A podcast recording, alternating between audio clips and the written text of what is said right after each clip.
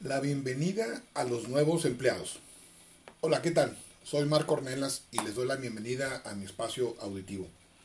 El día de hoy me gustaría revisar con ustedes eh, cómo poder dar eh, la bienvenida a los nuevos colaboradores que se están eh, integrando a nuestro negocio, a nuestra empresa.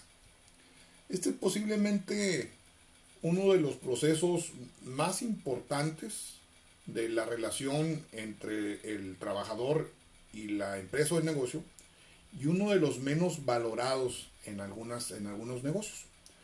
Eh, muchas veces las empresas o el personal a cargo de las empresas supone que con dar el contrato al nuevo empleado y ponerlo en lugar de trabajo es suficiente. Y dejan eh, al trabajador que busque la manera de integrarse o cuando mucho pretenden que el supervisor le vaya indicando qué es lo que tiene que ir haciendo y que lo vaya integrando a lo que es la cultura de trabajo de la empresa o del negocio. Y esto muchas veces sucede así. Sin embargo, el camino se vuelve a veces tortuoso, a veces es complicado. Hay que recordar que un, un elemento nuevo, un empleado nuevo, llega a un sistema que ya está establecido, a una empresa, a un negocio con un grupo de personas que tienen más antigüedad que él y que han estado interactuando a veces por años. Y lógicamente pues él es el nuevo. Y dentro de un ambiente de trabajo eh, puede haber muchas, muchas situaciones que pudieran resultar, eh, si no estresantes, cuando menos sí eh, nuevas para el nuevo empleado y esto de alguna manera pudiera integrar eh, la primera impresión que él tiene sobre el negocio, sobre el ambiente. Hay que recordar que en los lugares donde hay alta rotación de personal, es común que esa alta rotación se dé en los primeros meses, en los primeros dos, tres, cuatro meses, las personas eh, se mueven, o sea, no encuentran lo que están buscando, o se desilusionan, o se estresan y mejor deciden probar por otra parte. Y muchas veces lo que sucede es que no tienen toda la información, o bien sintieron que, que no les pusieron atención, sintieron que no se sintieron importantes. Dijeron, oye, pues aquí yo veo que todo está, el mundo está enfrascado en su, en su actuar y realmente pues no recibo información, no sé si estoy haciendo las cosas bien, no sé si me equivoco, este, qué consecuencias pueda tener, etcétera, etcétera. Eso sin pensar que, que el ambiente de trabajo sea bueno y que no está siendo de alguna manera hostigado, o sea, que, que no hay un ambiente donde donde se permita el mobbing, que es el hostigamiento laboral sobre los empleados. Pero la verdad es que no es raro que exista esto. Y en todos los departamentos, ¿eh? con, con mucha mayor frecuencia en los pisos de producción, pero también existen las administraciones y en los almacenes. Y, lo que sucede es que la persona que ya tiene tiempo, que ya tiene su grupo de amigos, pues de alguna manera eh, les hacen eh, una especie de pago de piso a los nuevos, como para que desde el principio se den cuenta quiénes son los que mandan ahí. Siempre va a haber situaciones que los trabajadores prefieran, ya sea posiciones dentro de las líneas, o la preferencia de los supervisores, o horarios especiales, etcétera, etcétera. Y las personas que ya conocen el manejo de la empresa o del negocio que tienen las relaciones con las personas que toman la decisión, eh, podemos decir que tienen un estatus privilegiado, pues no lo quieren perder. Y menos con los nuevos que van llegando. Una de las cosas que más le molesta a un empleado de tiempo es que llegue uno nuevo y obtenga cosas que él no ha obtenido. Y, lo manifiestan. Eh, uno de los más, eh, ejemplos más fáciles de recordar son los salarios, ¿no? Que llegue alguien ganando casi lo que tiene otra persona con mucho tiempo y inmediatamente el trabajador manifiesta su inconformidad. Entonces, eh, el trabajador que ya tiene tiempo está muy atento a quién llega y en qué condiciones y, y qué tanto lo pudiera afectar el que esté llegando gente nueva. La empresa tiene que entender que esto es parte de la naturaleza humana. Y precisamente en eso consiste el trabajo que tiene que hacer la empresa en las primeras semanas de un nuevo empleado. Y básicamente lo podríamos dividir en dos. Lo que es la inducción del nuevo empleado hacia la empresa y lo que es el proceso de integración, también conocido como onboarding. La inducción es un proceso en el cual el trabajador se va a sentar en alguna sala de juntas a recibir primero una información general de la empresa. Tiene que conocer a dónde se está, a dónde se está integrando, la historia de la empresa, los productos, la organización, eh, lógicamente cosas que le interesen también mucho a él, como su salario, sus prestaciones, algunas reglas de seguridad. Eh, algunas empresas acostumbran eh, compartir con los nuevos empleados sus programas de reconocimiento, sus programas de eventos. La, la idea es que se le dé al trabajador una información muy general que, que le deje en su memoria algunos aspectos que después pueda ir a consultar y se le proporciona eh, información, folletos o manuales. Es, común durante la inducción darle una copia del reglamento interior de trabajo. Es común durante la, durante la inducción, sobre todo en, los ambientes industriales, entregarle una copia del reglamento de seguridad e higiene para que lo, conserve.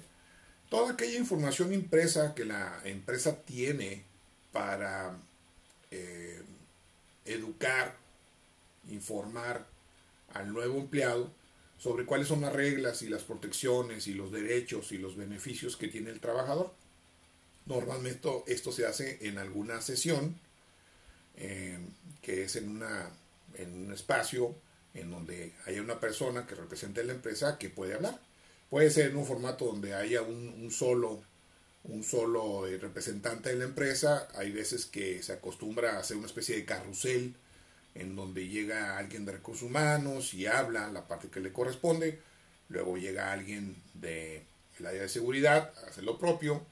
Luego llega el gerente del área.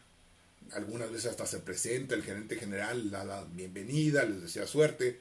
Depende mucho de la cultura organizacional de la empresa eh, pero al final de cuentas lo que se pretende en el proceso de la inducción es que la empresa de manera institucional informe al nuevo empleado sobre estas reglas que comenté, sus derechos, sus prestaciones, sus obligaciones. Es más que nada informativo. Inclusive en algunas empresas se acostumbra que esto se haga a través de una grabación. En mi parecer muy personal, eh, Sí recomiendo yo el que se tenga material audiovisual, ahora que hay mucho en las plataformas digitales, mucho material multimedia, es muy útil. Pero nada va a reemplazar, en mi entendimiento, el que haya una persona hablando con ellos. Ya sea para empezar o, eh, cada cierto tiempo para contestar dudas, el que vean a un, a un representante, un funcionario, o sea, alguien de recursos humanos o de alguna de las áreas, eh, que les muestre el lado cálido de la empresa, el lado humano de la empresa, siempre es muy, muy recomendable. Hay, que tener en mente que el trabajador nuevo eh, llega a un ambiente que le es desconocido y con gente desconocida y que todo el mundo ya está conectado con el sistema de ese, de ese negocio, de esa empresa y lo, están ejerciendo, son partes de un mecanismo normalmente sofisticado y el nuevo pues no se conecta, ni siquiera sabe dónde va a embonar y eso siempre va a generar algún nivel de estrés. Hay que pensar que el trabajador nuevo requiere em, ayuda para que esos primeros días y primeras semanas le resulten fáciles de digerir y que se pueda integrar de una manera más armoniosa y menos estresante. Y para eso nos ayuda la segunda parte. Ya hablé de la inducción, ahora vamos a hablar de la integración, o también conocida como onboarding. Es diferente la inducción. Ya establecimos que la inducción más que nada se le informa al trabajador. En, en lo que es la integración, lo que se está tratando, lo que se va a tratar, es de que se sienta cómodo con toda esta información que recibió la inducción. En otras palabras, la integración va más dirigida al comportamiento del nuevo trabajador que a brindarle una información. Lo que se quiere hacer es que pueda sentirse acompañado por la empresa en el tiempo en que está entendiendo quién es quién en la empresa, cuáles son los procesos, cuál es la cultura organizacional, y etcétera, etcétera. Es cierto que tiene un jefe, siempre va a tener un jefe. Y el jefe pues le debe dedicar tiempo para resolver sus dudas. Seguramente alguien lo va a capacitar para hacer el trabajo. Algunas veces es el jefe inmediato, en algunas otras empresas tienen alguien, algún instructor, que es el que se encarga de hacer eso. Algunas otras empresas que no tienen una estructura de capacitación, pues es un compañero trabajador. Pero es muy recomendable que si una empresa puede, está interesada en tener un proceso de integración o de onboarding, tenga personas designadas para que acompañen a estos nuevos, a estos nuevos empleados. Y de preferencia, alguien que, no sea su jefe. El jefe ya cumple una función, él ya tiene un rol con, con su subalterno. Estas personas de las que yo hablo sería adicional y es muy recomendable que sea alguien más o menos de la misma posición que la persona que llega. Esto es, si el que llega es un operador, pues es recomendable que eh, la persona que lo acompañe, que lo, le ayude a integrar, pues que sea eh, también un operador. Si el nuevo empleado que llega es un gerente, pues lo recomendable es que quien sirva como su acompañante sea también un gerente, porque la cuestión de onboarding y inducción se debe dar a todos niveles, a todos niveles, no hay un nivel en de que digamos, no, no vale la pena dar la, la inducción o el onboarding, es, eso es incorrecto, se debe dar a todos niveles.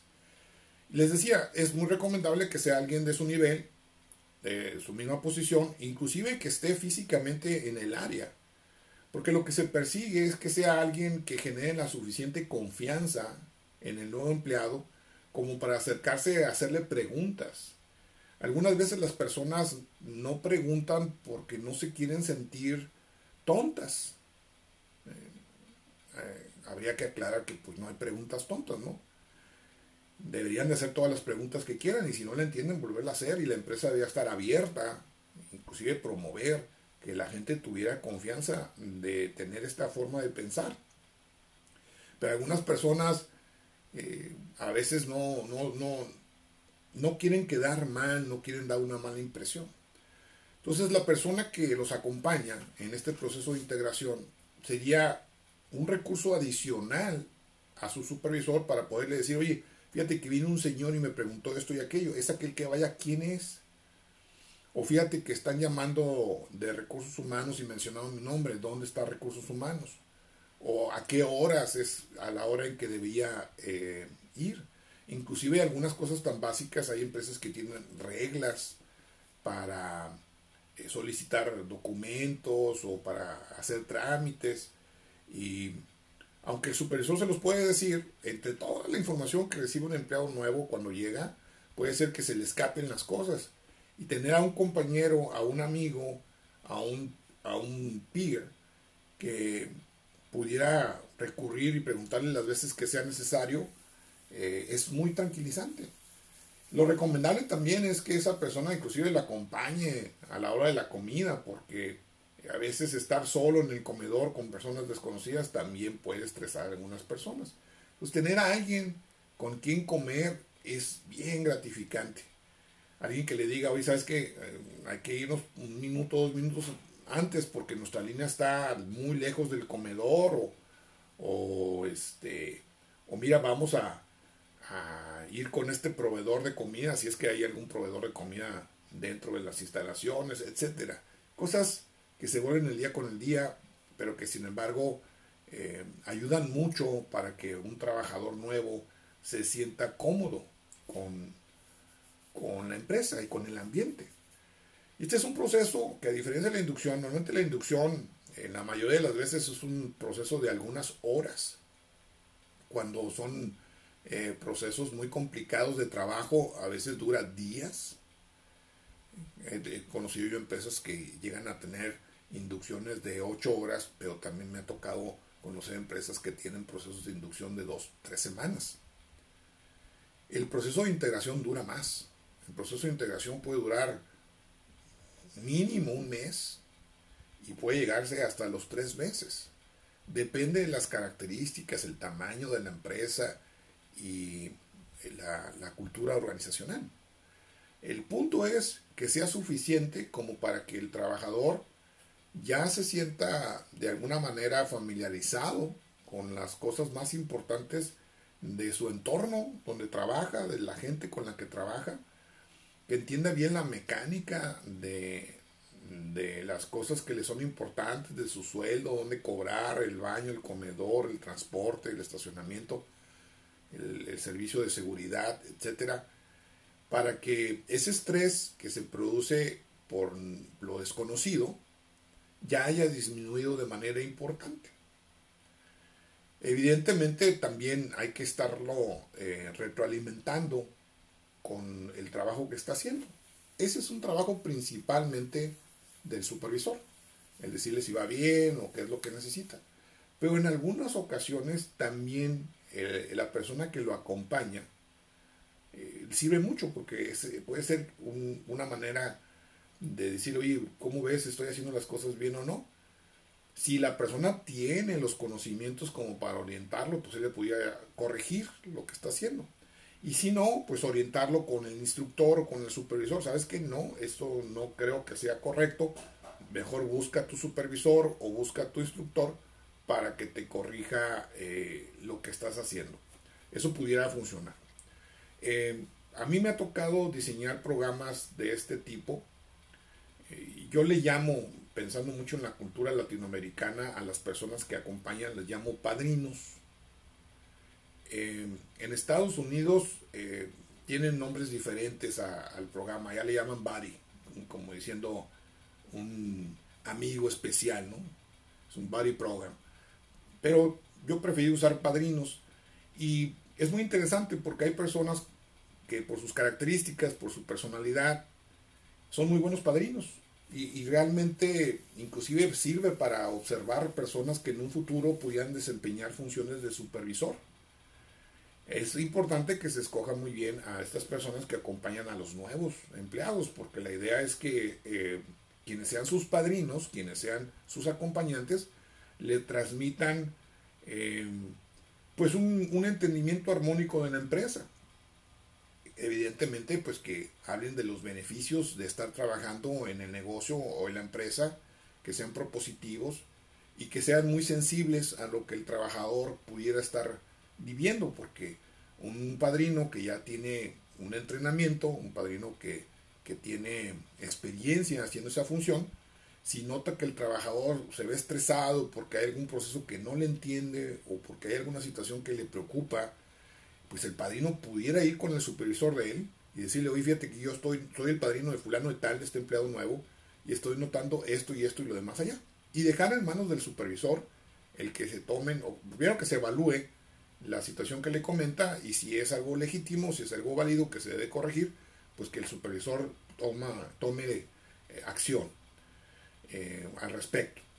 Pero es otra manera en que el, el trabajador nuevo puede Em, de alguna manera verse mm, subsidiado al principio cuando a lo mejor no se siente con la confianza de preguntar o de quejarse o solicitar algún cambio en la manera en que se, se está trabajando y otro trabajador que conoce muy bien la cultura organizacional lo puede hacer por él.